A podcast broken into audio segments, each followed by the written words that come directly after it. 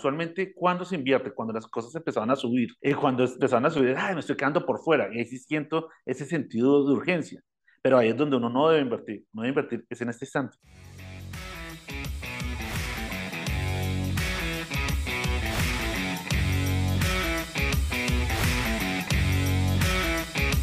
Bienvenidos al podcast de los Game Changers, un espacio para entender aquellas empresas y tecnologías que están definiendo el futuro y cómo invertir en ellas.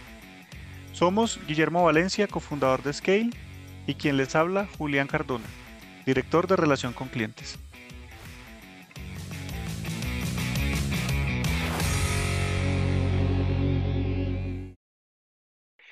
Están pasando muchas cosas eh, en estas semanas y el día de hoy nos dedicaremos a explorar la coyuntura actual. Se están presentando muchas opiniones encontradas en el mercado que confunden y vuelven a generar inacción. Estamos hoy grabando el primero de agosto del año 2022 y la semana pasada la Fed hizo unos anuncios que entraremos a profundidad más adelante que generaron un efecto de subida en los precios de las acciones de tecnología, incluso en el precio de algunas criptomonedas. Entonces hoy va a estar este episodio lleno de metodología para toma de decisiones, de búsqueda de limpiar el ruido, de eliminar el ruido y enfocarse realmente en lo que es importante para poder navegar un mercado volátil con mucha gestión de riesgo. Entonces, pues, Guillermo, ¿cómo estás? Después de una gran larga introducción del episodio, pues, ¿qué tal todo? Julián, ¿cómo estás? Siempre muy feliz de estar en este episodio de podcast. Guillermo, la verdad, hoy quisiera decir que desde la perspectiva de inversionista, me siento un poco abrumado y me siento un poco confundido. Realmente, como lo decía al principio de la introducción al episodio, pues hay demasiadas señales, demasiados mensajes, pues son muchos, muchos las diferentes opiniones que se están dando en, este corto plazo. Entonces, pues quisiera acudir hoy precisamente a todos los datos y el análisis que usted maneja para precisamente limpiarlo y, poderme mover a la acción, porque tengo ganas de comprar y quisiera saber cómo hacerlo con una buena gestión de riesgo. Julián, es súper interesante y yo creo que, que eso es como súper sincero. Y, y es la verdad cuando uno ve un dato de la Fed, que es una subida de tasa de interés histórica, y de repente el mercado sube cuando está quitando liquidez, debería ser como negativo, ¿no? Y más que estamos en una época de pesimismo tremendo. O sea, si uno ve la cantidad de noticias negativas, pues es negativo porque ha caído el mercado, porque han caído los bonos, porque empezaron a caer los commodities, porque se da la recesión, porque China no está bien, Europa en una crisis de energía. O sea, no hay ninguna semilla de algo positivo. Y en general, cuando un mercado está en una intensa transformación, cuando una economía está en una intensa transformación, eh, no se ve lo positivo en general se ven solo las noticias malas. Yo me acuerdo, desde el 2008, este es el mercado al alza que nadie ha querido. 2008, pues la crisis subprime, es la gran depresión, no va a haber, si estimulan mucho, va a haber hiperinflación y super negativo. En el 2011, entonces era el tema de Libia, de la Unión Europea, del problema con Grecia, de los PICs y gravísimo. En el 2013 era el tema de que la Fed iba a retirar liquidez, la burbuja va a estallar, terrible. En el 2014, Crimea, cayó el petróleo, la burbuja va a estallar, terrible. Eh, en el 2018, no, Trump, las guerras comerciales, eh, nos va a llevar a un, a un conflicto con China, boom, una corrección, la burbuja va a estallar, no pasó. Luego en el 2020, la pandemia, ahora sí, ahora sí estalló la burbuja, ahora sí se acabó esto, y no, y, y de repente no nos damos cuenta que no estamos entendiendo que algo estructural está cambiando en la economía que hay noticias malas porque el 80% de la economía está en problemas, pero hay un pedazo que están haciendo, hay un pedazo que está reconfigurando nuestra manera de vivir y ahí es donde están las oportunidades. Todo esto para qué? Para decir que cuando yo veo el PIB, que es el Producto Interno Bruto, o el GDP, o cuando yo veo el Standard Poor's, pues no estoy viendo nada, ¿sí? porque yo estoy viendo un promedio, y en un promedio no veo la realidad de las cosas. Voy a dar un ejemplo muy sencillo. Yo me reúno con Bill Gates y vamos a medir eh, cuánto dinero tenemos en promedio. Entonces, según eso, pues yo tendría muchísimo dinero, pero no es cierto. O sea, Bill Gates es el que tiene y pues yo no tengo esa cantidad. Entonces el promedio no refleja la realidad del sistema. Lo mismo está pasando ahorita. El Standard Poor's no refleja la realidad del sistema. Hay un 80% que está en recesión de esa economía, pero hay un 20% que va a tener resultados muy buenos en el largo plazo. Entonces, ¿qué hago yo? ¿Qué hago yo como inversionista? ¿Me preocupo por tener el timing exacto de cuánto debo entrar o no? No. Tenemos que preocuparnos por las acciones en las que invertimos o el activo en el que invertimos realmente está resolviendo el problema o representa un problema. Y es algo estructural. Si es así, pues tenemos que tenerlo y tenemos que tenerlo en el largo plazo. Si no quiero vivir con ese vaivén de la volatilidad, pues pongo posiciones pequeñas. Pero el tema es que si el 80% de la economía está en problemas, pues lo peor que yo puedo hacer es no invertir. la peor acción que yo puedo hacer, o sea, listo, voy a tener volatilidad, me toca asumirla. O sea, la volatilidad no nos podemos escapar de ella. ¿sí? La idea de que podemos estar en una zona de confort, de que existe un activo libre de riesgo, hoy por hoy no existe. O sea, cuando uno ve los tesoros, que es el activo libre de riesgo usualmente, hoy está cayendo el 20%. Luego, no existe esa idea. Si yo tengo una inversión inmobiliaria, puedo tener inflación, puedo tener la moneda. Entonces, todo tiene un riesgo. Ahora, nuestro trabajo es decir, bueno, listo, asumo esa volatilidad, pero estoy haciendo un plan a cinco años. ¿Qué debo tener? ¿Quién sale ganando aquí? ¿Qué pasó con los márgenes que nos mostró Microsoft? ¿Qué pasó con los márgenes que nos mostró Google? Oiga, eso está interesante. ¿Cuál es el cambio estructural que está pasando en la economía? ¿Por qué los precios de las materias primas se dispararon y empezaron a corregir? Entonces, hay muchas oportunidades en este instante. Que si yo quiero tener el timing exacto, ¿a qué me refiero con el timing exacto? Quiero pegarle exactamente, quiero predecir, pues entonces no estoy invirtiendo. Lo que estoy haciendo es apostar. Y pues esa no es la idea en un momento como ese. O sea, Warren Buffett tiene una frase muy bacana, que es, bueno, no era de él, era el mentor de él, que era Benjamin Graham, que decía, el mercado en el corto plazo es una máquina de votación. Es exactamente lo que tú dijiste que hiciste. Entonces fuimos a buscar diferentes analistas cuáles son las opiniones. Y el corto plazo va a reflejar el promedio de esas opiniones, pero el largo plazo no. El largo plazo no tiene consenso. El largo plazo simplemente expresa quién es el ganador y quién es el perdedor. Y esta es una economía con muchos imbalances. Hay cosas estructuralmente pasando. Estados Unidos es un exportador de energía, Europa no. Eso ya dice mucho sobre el dólar. Eh, la competencia tecnológica entre China y Estados Unidos, insistimos, eso va a definir el tablero en los próximos tres y cuatro años. Entonces, tengo que tener algo de eso. Entonces, en este instante de ruido, lo que yo tengo que empezar a hacer es invertir. Tengo que invertir gradualmente, sin afán, porque ¿qué pasa? Usualmente, cuando se invierte? Cuando las cosas empezaban a subir. Y cuando empezaban a subir, ay, me estoy quedando por fuera. Y ahí sí siento ese sentido de urgencia. Pero ahí es donde uno no debe invertir. No debe invertir, es en este instante. Mira, de, desde 1927, ¿sí? no, de, de, hecho creo que el dato no es desde 1927, sino desde 1920. Han existido 15 recesiones. ¿sí? Solo 5 tuvieron una caída mayor al 40%. Solo una fue un crash tremendo, que fue en 1929. De resto fueron correcciones entre el 10 y el 20%. Ahora, algo supremamente interesante es que existieron caídas mayores al 20% que no tuvieron nada que ver con la recesión. Las acciones pueden caer sin necesidad de que haya una recesión. Pero lo más valioso aún y lo más contraintuitivo aún es que todos esos momentos de recesión fueron una oportunidad de compra. Porque ya el mercado empieza descontando ese escenario de recesión, empieza a caer, o sea, el mercado viene cayendo desde noviembre del 2021 y, y ya ha descontado un escenario de poco crecimiento. Entonces, cuando eso ya llega, ya se vuelve como una noticia para todo el mundo, ahí es cuando se vuelve una oportunidad en los sectores que tienen sentido. Hay sectores que no tienen sentido, pero hay sectores que sí. Entonces, mensajes claros. Estos son momentos de actuar. Es el momento de crear un plan de inversión. Diversificar no es suficiente. O sea, el Standard Poor's no nos está diciendo mucho. No nos dice quiénes son los ganadores y los perdedores. Eh, tengo que elegir, entonces, cuáles son esas compañías o esos activos que tienen una oportunidad en este instante y definitivamente cuáles son aquellos que tengo que evitar.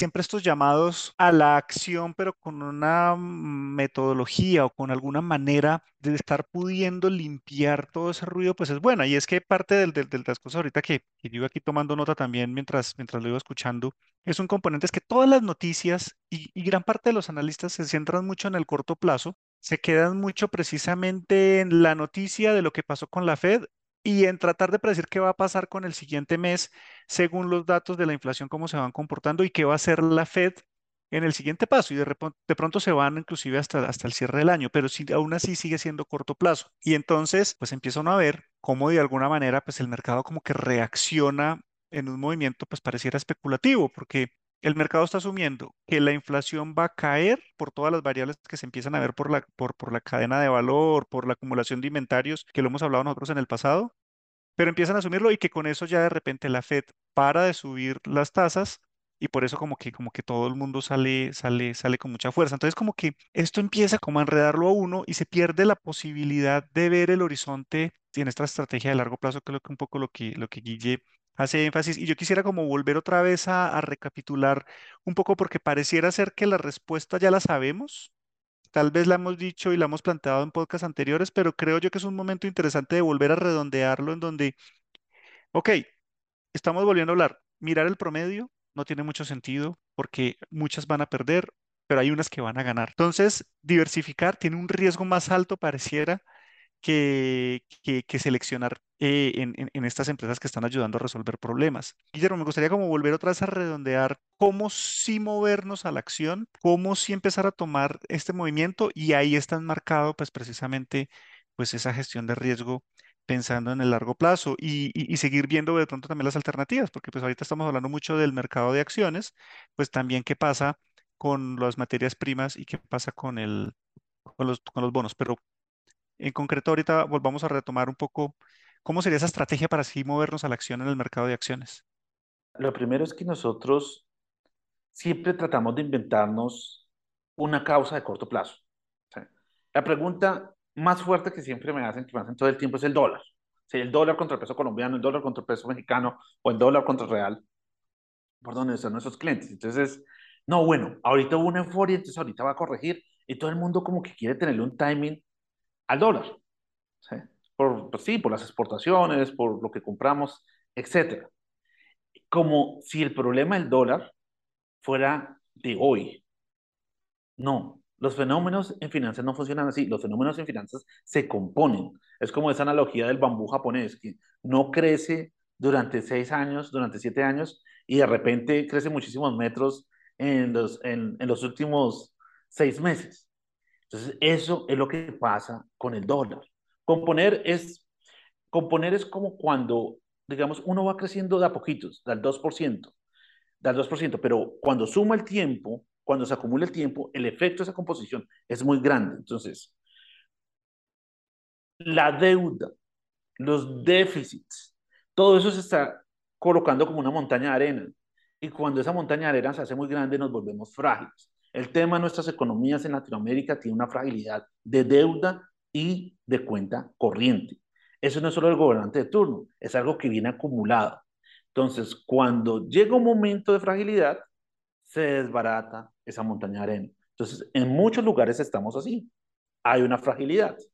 Ahora, el fenómeno contrario está pasando del lado de la tecnología, donde se empiezan a, a crear un círculo virtuoso. Entonces, mientras un lado está problemado, el otro empieza a ganar mercado en unos territorios que nunca se imaginó. Empieza a crear sinergias donde nunca se había pensado. O sea, que podíamos usar Big Data para diseñar farmacéuticos. Eso no era lo que se estaba pensando inicialmente para una empresa de Information Technology. Y ahorita de repente se están convirtiendo en empresas de diseñar eh, farma o de hacer investigación en la parte de salud, incluso en solucionar muchos de los problemas que hay en el sistema de salud. Entonces, en ese momento hay muchísimas oportunidades, pero nos toca empezar a hacer la tarea. No es suficiente con tener el estándar, pues decir, bueno, voy a invertir en el índice. No, porque estamos en un momento de estrés. La mayoría de ese índice le va a ir mal. ¿sí? Y si uno mira, el índice está muy concentrado. Hay un 30% que es supremamente ganador y el resto no le va muy bien. Entonces, es otra característica de que está diciendo estamos en un momento de creación destructiva. Una vieja economía está muriendo, una nueva está naciendo. Cuando pasa eso, hay mucha volatilidad. Entonces, es un momento que sí o sí hay que invertir, pero hay cosas que en el largo plazo tienen sentido y otras que no, porque muchas veces dicen, invertir es una cuestión de largo plazo, pero si usted tiene una cosa mala por todo el largo plazo, pues va a ser mala. Luego el proceso de selección tiene, que ser muy riguroso. ¿Qué tiene sentido en este mundo? Y qué tiene sentido es por el contexto macro y también porque pues sus márgenes operativos sean buenos.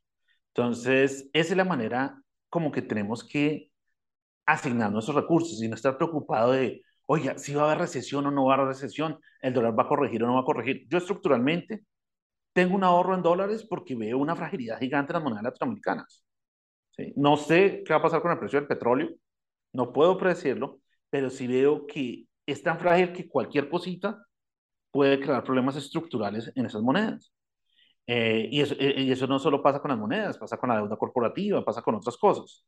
Y también veo unas compañías que están tan bien posicionadas que están listas para quedarse con todo.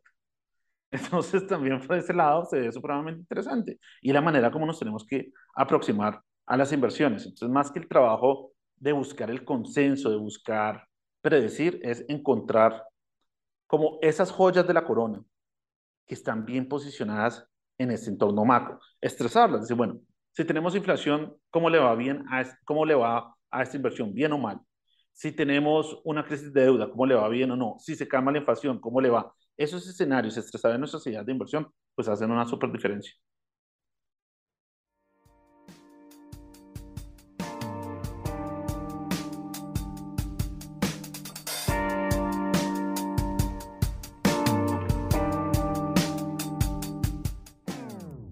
Este podcast es patrocinado por Scale. Scale empodera a las personas para que entiendan, inviertan y generen riqueza monetizando el cambio. Scale ofrece servicios para la toma informada de decisiones y brinda acompañamiento personalizado a sus clientes, con información oportuna asociada a sus portafolios de inversión. Agenda ya una llamada con nuestros representantes en scale.macrowise.co.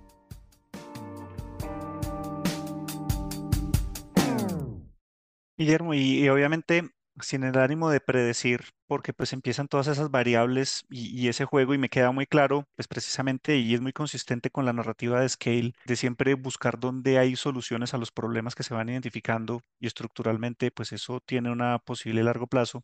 ¿Qué tanto en toda esta narrativa que se ve actualmente en el mercado, qué tanto puede ser esto un alto en un proceso, en un mercado que va, que sigue cayendo? ¿O realmente tecnología se desmarca y tecnología empieza a tener una recuperación por sí solo mientras el mercado así siga cayendo y eso debería como ayudarle a, nuestros clientes a verlo con esa perspectiva, como a no generalizar, porque ya, ya se ha dicho en este espacio, ojo con el promedio, que el promedio no da toda la información, sino como empezar a decir, ok, tecnología empieza ya a desmarcarse y empieza a, tener como, como, como fuerza esa separación de un mercado que va a la caída. ¿Eso cómo se podría ver o cómo se podría entender para entender la volatilidad, igual aún así sentirse cómodo actuando?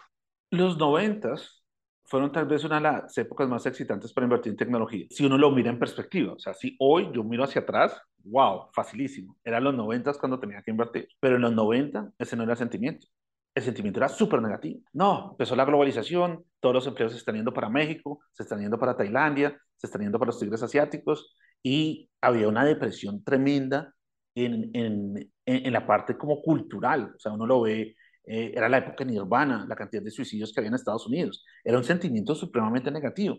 Ahora uno, uno lo mira en la vieja economía. Crisis en México 1994, Crisis asiática 1995, crisis de monedas asiáticas 1997, default ruso 1998. ¿Y a qué le fue bien en todo ese trayecto? Tecnología.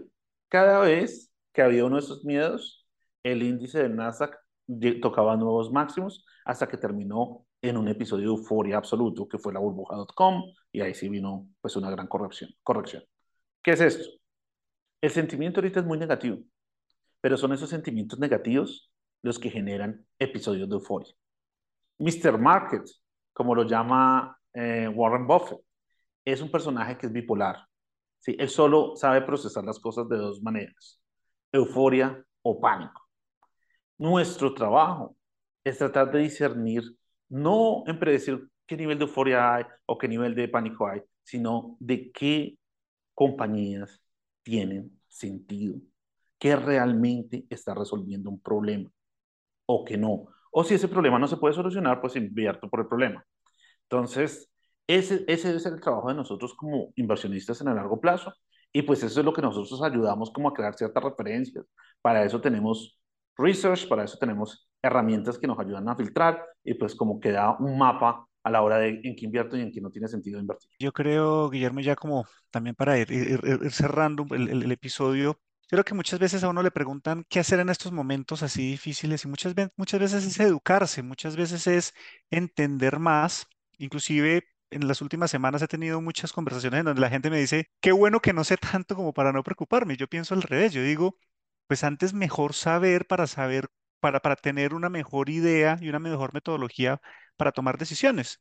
Y ahí es donde lo quiero conectar con, con, con Scale. Precisamente, muchas veces personas como mi perfil y como muchas de las personas que nos están escuchando, pues la primera reacción es, vámonos a estudiar, vámonos a, a, a, conectarnos con diferentes tipos de expertos que nos pueden dar mucha información. Y ahí es donde entra, entra todo ese ruido. Y a cambio, pues muchas veces uno conectar con expertos, muchas veces conectar, por ejemplo, con usted, Guillermo, que usted es mi, digamos que la persona con la que, con la que yo tengo estas conversaciones, pues me puede ayudar a tener mucha más claridad para precisamente moverme digamos, con una mejor condiciones tal vez y mejor capacidad de entender la dinámica de lo que pasa en el mundo y tener una perspectiva. Entonces, quisiera quedarme con eso y es que no tenemos que salir a pretender saberlo todo, pero sí tal vez conectarnos con esos grupos, esas personas, esas comunidades que nos pueden ayudar a clarificar y nos pueden ayudar a traer esa tranquilidad para poder tomar decisiones, es algo que es bueno y creo yo que pues eso es algo que, que Scale propone y Scale pues precisamente ofrece para, para, para eliminar ese ruido y poder movernos a sacar provecho de las oportunidades que se presentan, poderlas ver con esa mejor claridad. Sí, Julián, y tocas algo muy, muy, muy importante y es nuestro objetivo como compañía es crear community, crear comunidad. Y eso lo tenemos muy claro en el servicio Skill Premium, donde hay acceso como a nuestro comité de inversiones. Entonces, eso, eso hace una diferencia.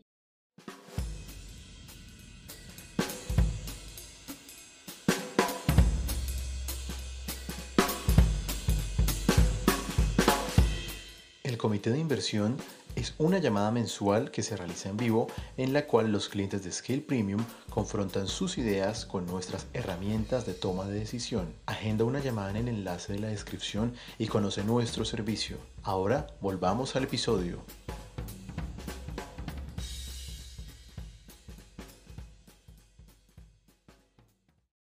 A mí no me gusta la palabra experto.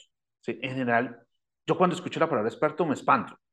Porque yo digo, ay, no va a tener mucha información. ¿Por qué? Precisamente por lo que tú dijiste. Yo creo que el camino de las inversiones no es tanto de sabérselas todas, sino de experimentar lo suficiente. Por eso es mucho más importante actuar que pues, leer todos los libros sobre financial economics o todos los gurús que han existido o pues toda la historia de los mercados. Eso ayuda definitivamente, pues cualquier cosa que uno haga para aumentar el conocimiento es muy positiva, pero yo, yo lo veo mucho en la industria. La persona que se considera experta y que sabe todo, entonces, cuando analiza el mercado, dice, uy, en el escenario A hay este riesgo, en el escenario B hay este riesgo, en el escenario C hay este riesgo. Conclusión, no hago nada. El que de pronto no hace tanto, ¿sí? es, voy a experimentar con el mercado, con el escenario A, ¿sí? y no le fue bien, pero en el escenario A después experimentó con el escenario B, pero al experimentar encontró que existía otro escenario que nadie había visto, que lo hizo a partir de que fue experimentando o hizo parte de una comunidad que le ayudó a ver eso. Entonces, yo creo que esa es la actitud que es como más interesante con el mercado, porque hay muchas cosas que no conocemos. ¿sí? En el mercado siempre vamos a tener información incompleta. Entonces, la aproximación no debe ser como la de yo soy un experto, sino más bien aceptar que hay muchas cosas que no sé, que no voy a conocer, pero que, tomo, que tengo que tomar decisiones. Entonces, es mejor ser un generalista que un especialista a la hora de aproximarse al mercado financiero. Pues muy bien, Guillermo. Yo creo que, que hoy fue un día en donde pues viene mucho como una recolección de tal vez de mucho estrés y de mucha, eh, angustia que puede estar en el, en el mercado y en el sistema y siempre tener una posibilidad de obtener una perspectiva y, una metodología para poder aterrizar y poner las cosas un poco más limpias, pues es, es, fundamental para este proceso.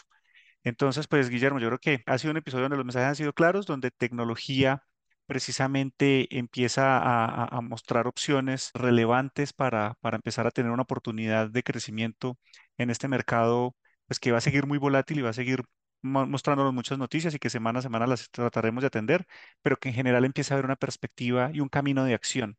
Y lo importante y lo que yo esperaría que de pronto le quedara a nuestros oyentes el día de hoy es ese camino de acción en donde sí hay cómo actuar en este momento y donde sí hay cómo hacerlo también con una gestión de riesgo, porque no se trata de, de estar apostando ni de estar especulando, se trata de tener un, un, manejo estructurado de las inversiones y pues asimismo saber exactamente pues qué, qué se está haciendo y cómo, cómo se puede sacar mayor provecho.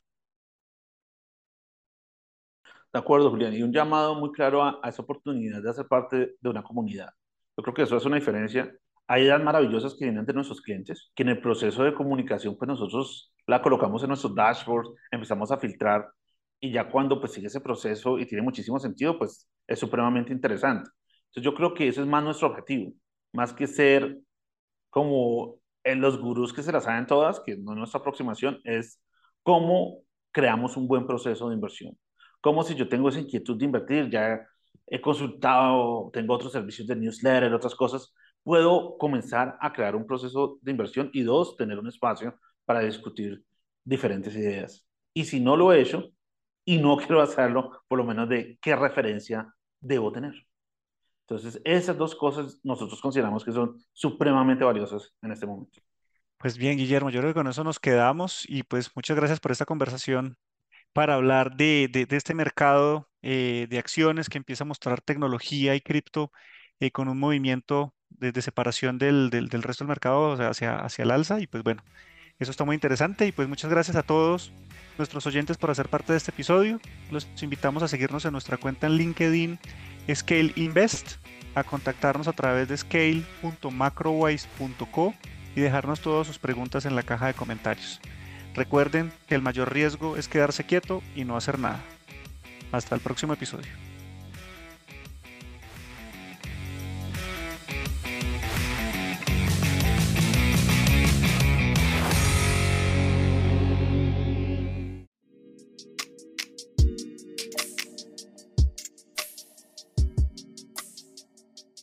Ten en cuenta que los contenidos de este podcast no son un consejo de inversión y son publicados únicamente con fines informativos y educativos. Es responsabilidad del oyente realizar la investigación apropiada y tomar sus propias decisiones antes de invertir.